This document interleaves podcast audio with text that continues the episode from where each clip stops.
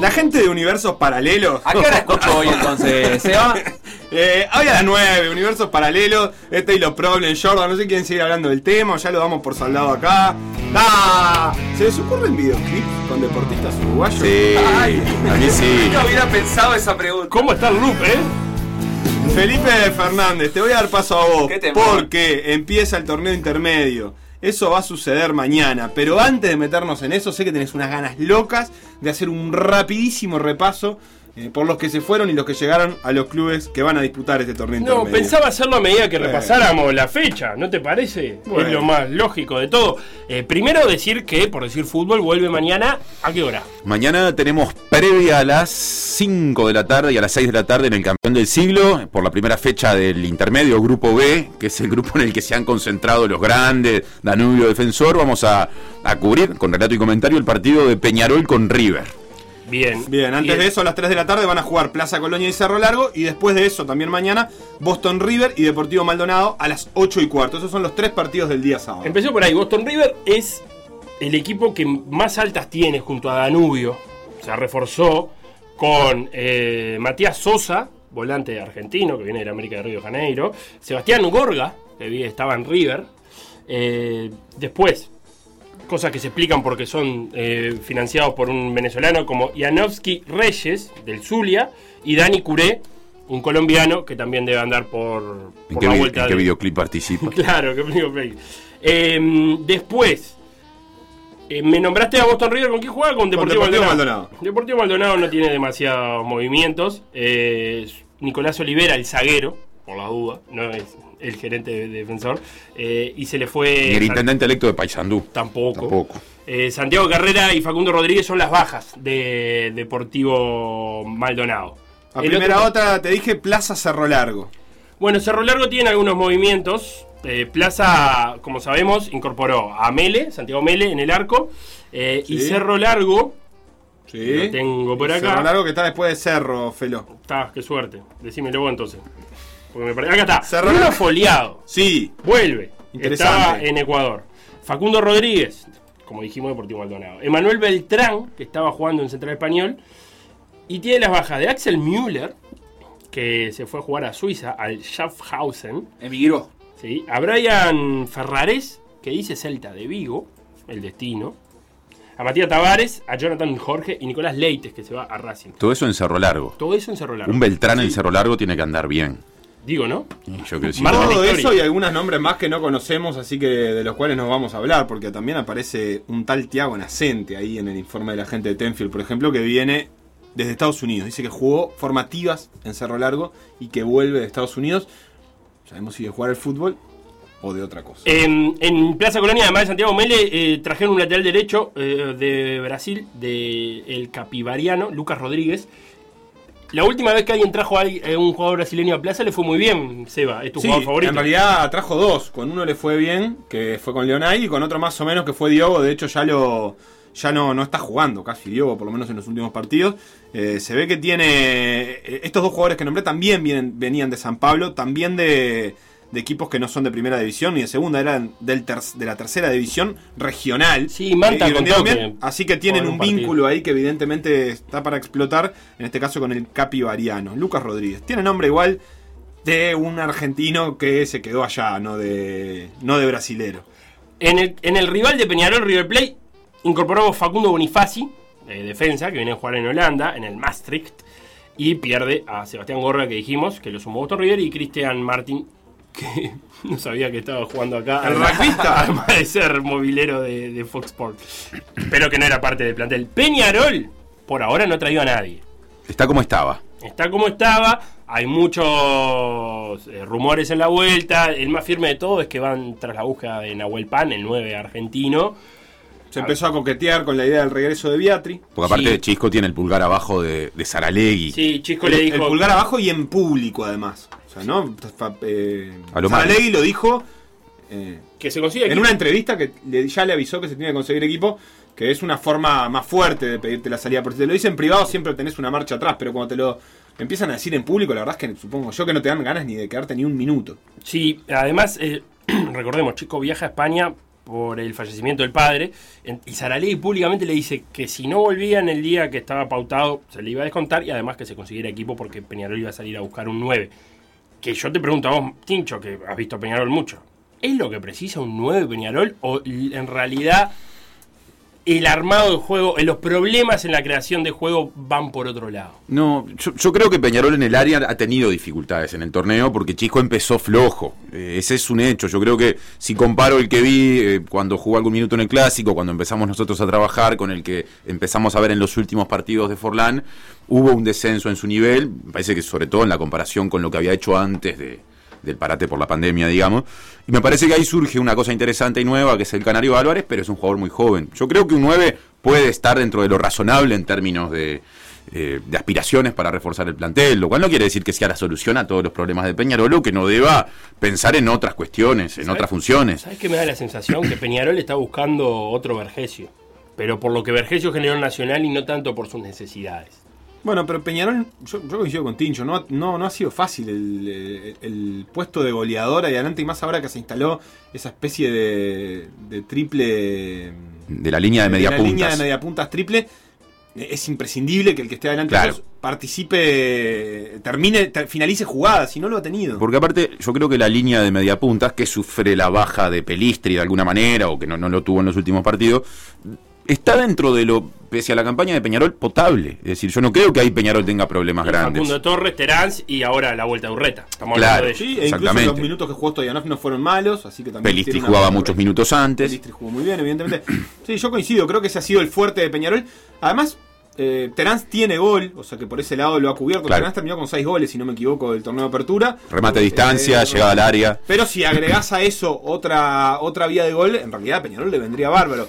Eh, es cierto que ese manotazo por Viatri que, que estuvieron hablando parece un poco extraño porque fue hace muy poco que se fue Viatri eh, y existía, creo que cuando se fue, la, la idea de que se había optado entre, entre Chisco y Viatri Sí. y que la decisión había sido Chisco por el gol, porque Viatri aportaba mucho juego pero no gol. Entonces, al mismo tiempo, este regreso de Viatri es... es es como un cambio de diagnóstico, porque es, ah, entonces Viatri viene a solucionar esa falta de gol que dijimos que no tenía Eh, hace otro- tres meses. Hay otro técnico, te podrán decir, bueno, Mario piensa eso. Eh, Es decir, también cuando todo el tiempo se interrumpen los procesos de trabajo, los dirigentes, que son los que permanecen por tres años, siempre mucho más que los técnicos, quedan con frecuencia en falsa escuadra porque terminan defendiendo decisiones que inicialmente con otros técnicos eh, eh, no defendían o, o- o que son opuestas a las que inicialmente habían defendido. Y a Peñarol le pasa eso y a Nacional le empieza a pasar también. Eh, a ver, Nacional hace un tiempo dejó ir a Vergesio y después lo fue a buscar en el mismo periodo de pases con días de diferencia. Sí, ¿no? ante Conocemos negativas varias. de otros nueve, digamos.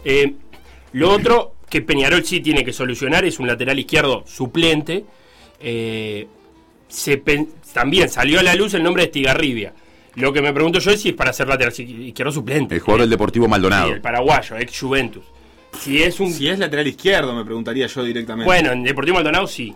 Está sí, jugando lateral y izquierdo. también de, y de volante, ¿no? A veces, pero lo traerían para jugar lateral izquierdo. A mí me parece que para, para un equipo grande, un lateral izquierdo ofensivo está bien. Ahora, si vos querés un lateral izquierdo suplente y traes a alguien de los galones de Estigarribia, yo no sé si es para ser suplente. ¿Se entiende? Sí, No. se entiende, se entiende. Yo creo que también puede jugar en, en esa, hasta en esa media punta, Estigarribia. Me parece, eh, por lo menos entrar en la rotación de lateral. La verdad es que tanto no me lo imagino, pero capaz que le tengo que prestar más atención. El partido de mañana se me antoja. Vos, Arali ha dicho, la, la prioridad está entre semana en la Copa Libertadores. O sea Con que Paranaense juega el martes Peñarol. No es de extrañar que por más que haya tenido una semana de descanso Peñarol, mañana juegue con algunos que no son habituales titulares, reservándolo para entre semana. Y River tiene que encarar el partido pensando en el descenso porque quedó entreverado en ese pelotón de, de equipos que se están salvando, pero que están a 4 o 5 puntos ¿no? del, del, del primero que desciende, digamos. Sí. Eh, No hizo un buen torneo no, y apertura el, y el- finalmente. y el- y el antecedente inmediato de Peñarol River es un 0 a 0, aburridazo allá en Saroldi.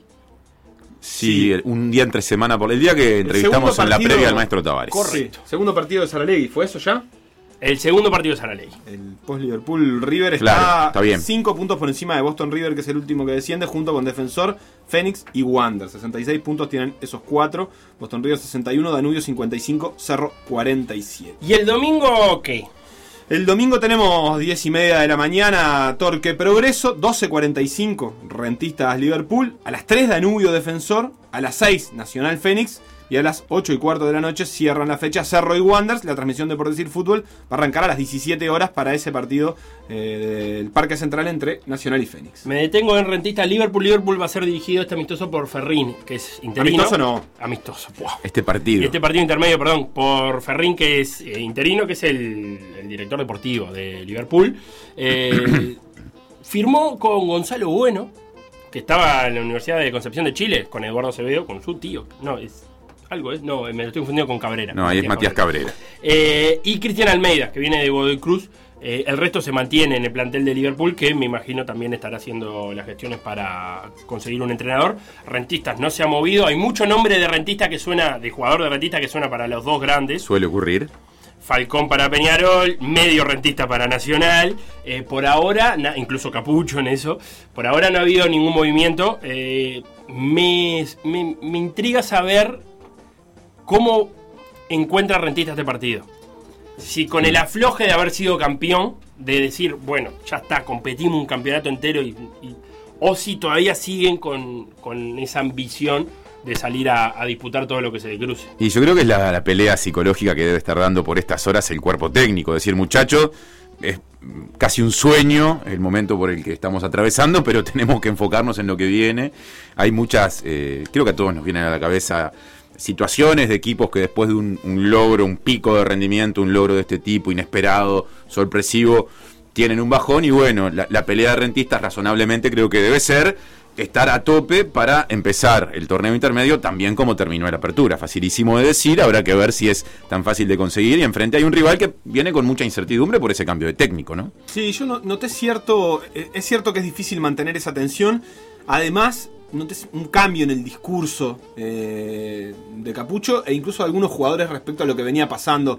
No escuché un, un discurso de, de pensar tanto en lo que viene. No digo que no lo hayan dicho, pero estuvo muy centrado en el festejo lo que escuché. Y era razonable. Es razonable, pero un equipo que cuidó mucho lo que dijo, cuidó mucho las palabras que eligió para mencionar cada momento del campeonato. Sí. Eh, me dio la sensación de que ese cambio se notó. Me parece bien, yo no creo que Rentistas tenga por qué estarse atando eh, una en, el logro más grande de, su historia a ningún tipo de carpeta, de, cliché como que el sábado tenemos que, o el domingo empezar a jugar como si fuera la final del mundo. Bueno, yo que sé, también ahí puede haber un tiempo para el disfrute, pero incluso en Capucho, que incluso ya empezó a hablar de otros, de qué pasa si me llaman de otro club, de quién me imagino que me sustituiría en rentistas.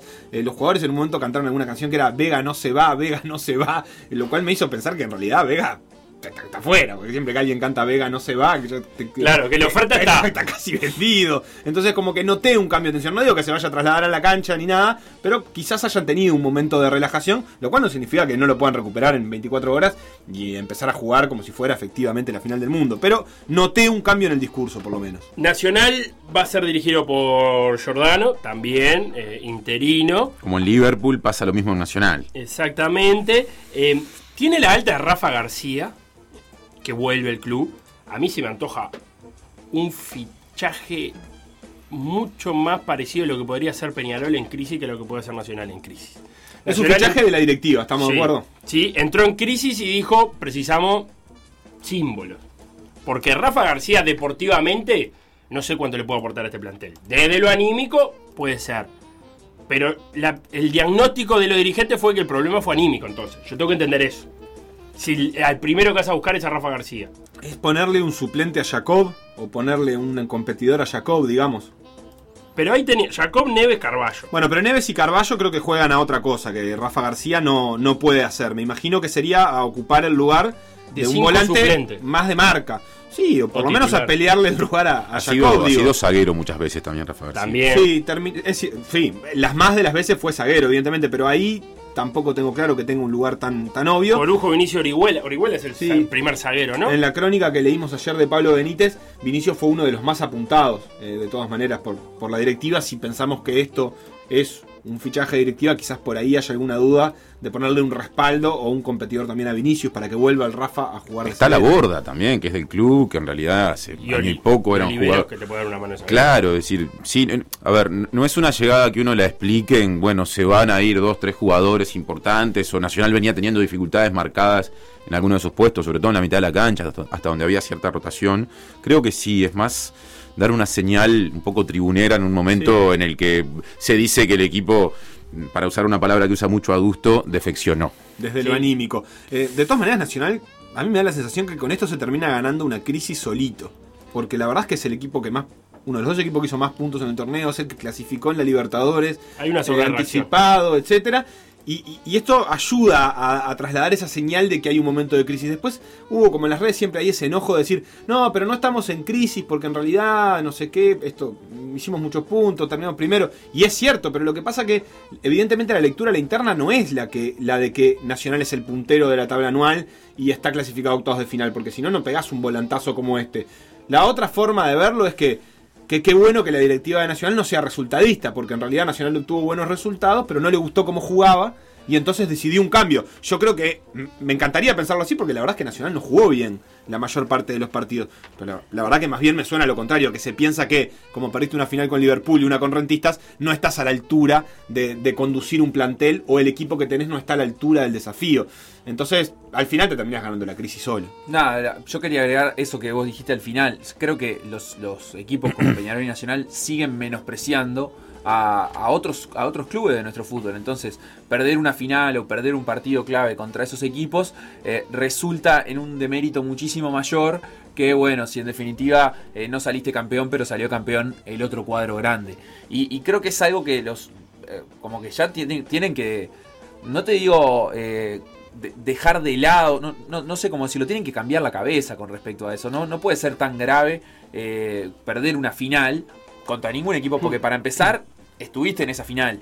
Y, y, digo, no está bueno que, que el, eh, el valor del rival eh, sea lo que termina determinando si tu entrenador era digno de quedarse o no, porque termina se, se termina sintiendo que es una cosa así. No, y te voy a decir algo, sin aprender además del rival, porque mm, eh, Rentistas y Torque, que terminaron primero y primero y tercero, Sí. o como lo quieras ver, vienen de procesos recontra largos, por ejemplo, con Claro. sus entrenadores. Eh, Capucho estamos hablando que ya está en los dos años de entrenador de Rentistas.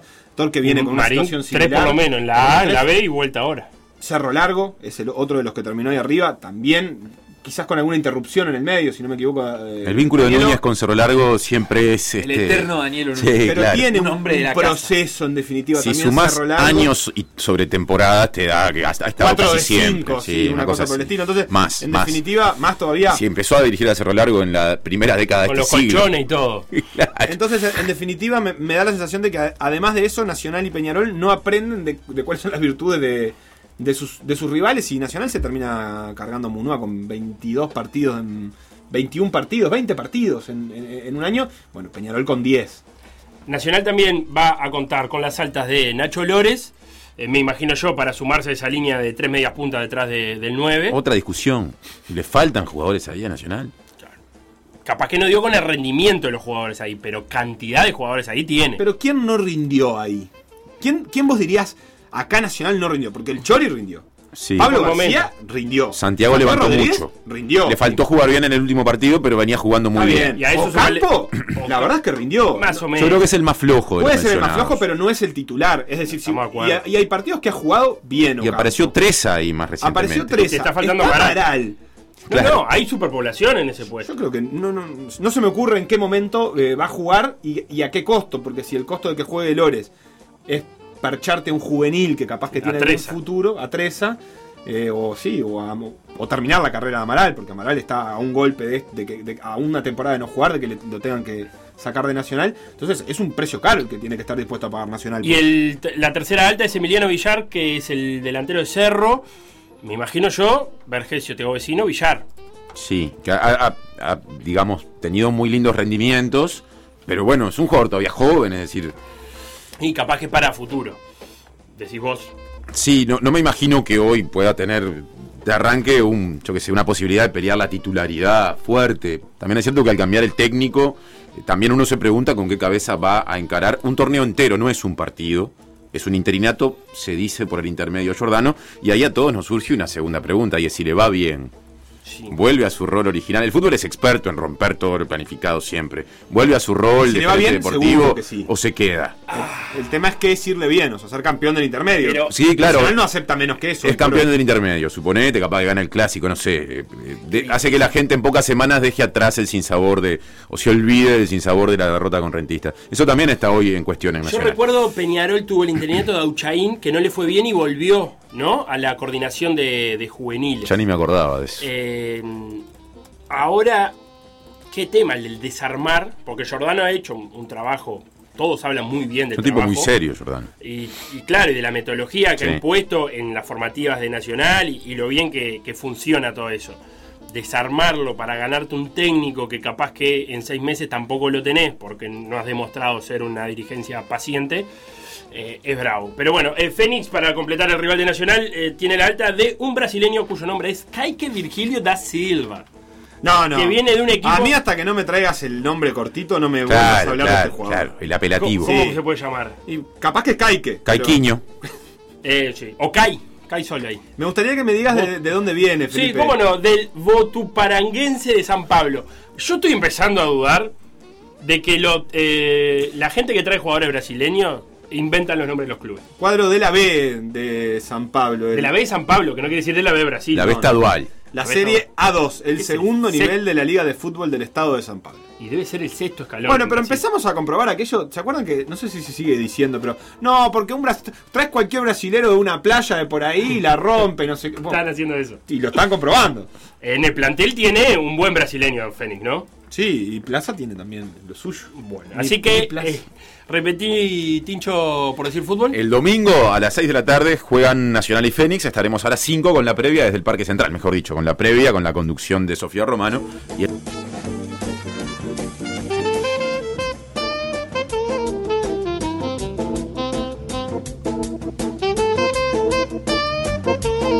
¿Qué hace Sebastián? Ahora sí, ¿Qué hace Martín. Sebastián?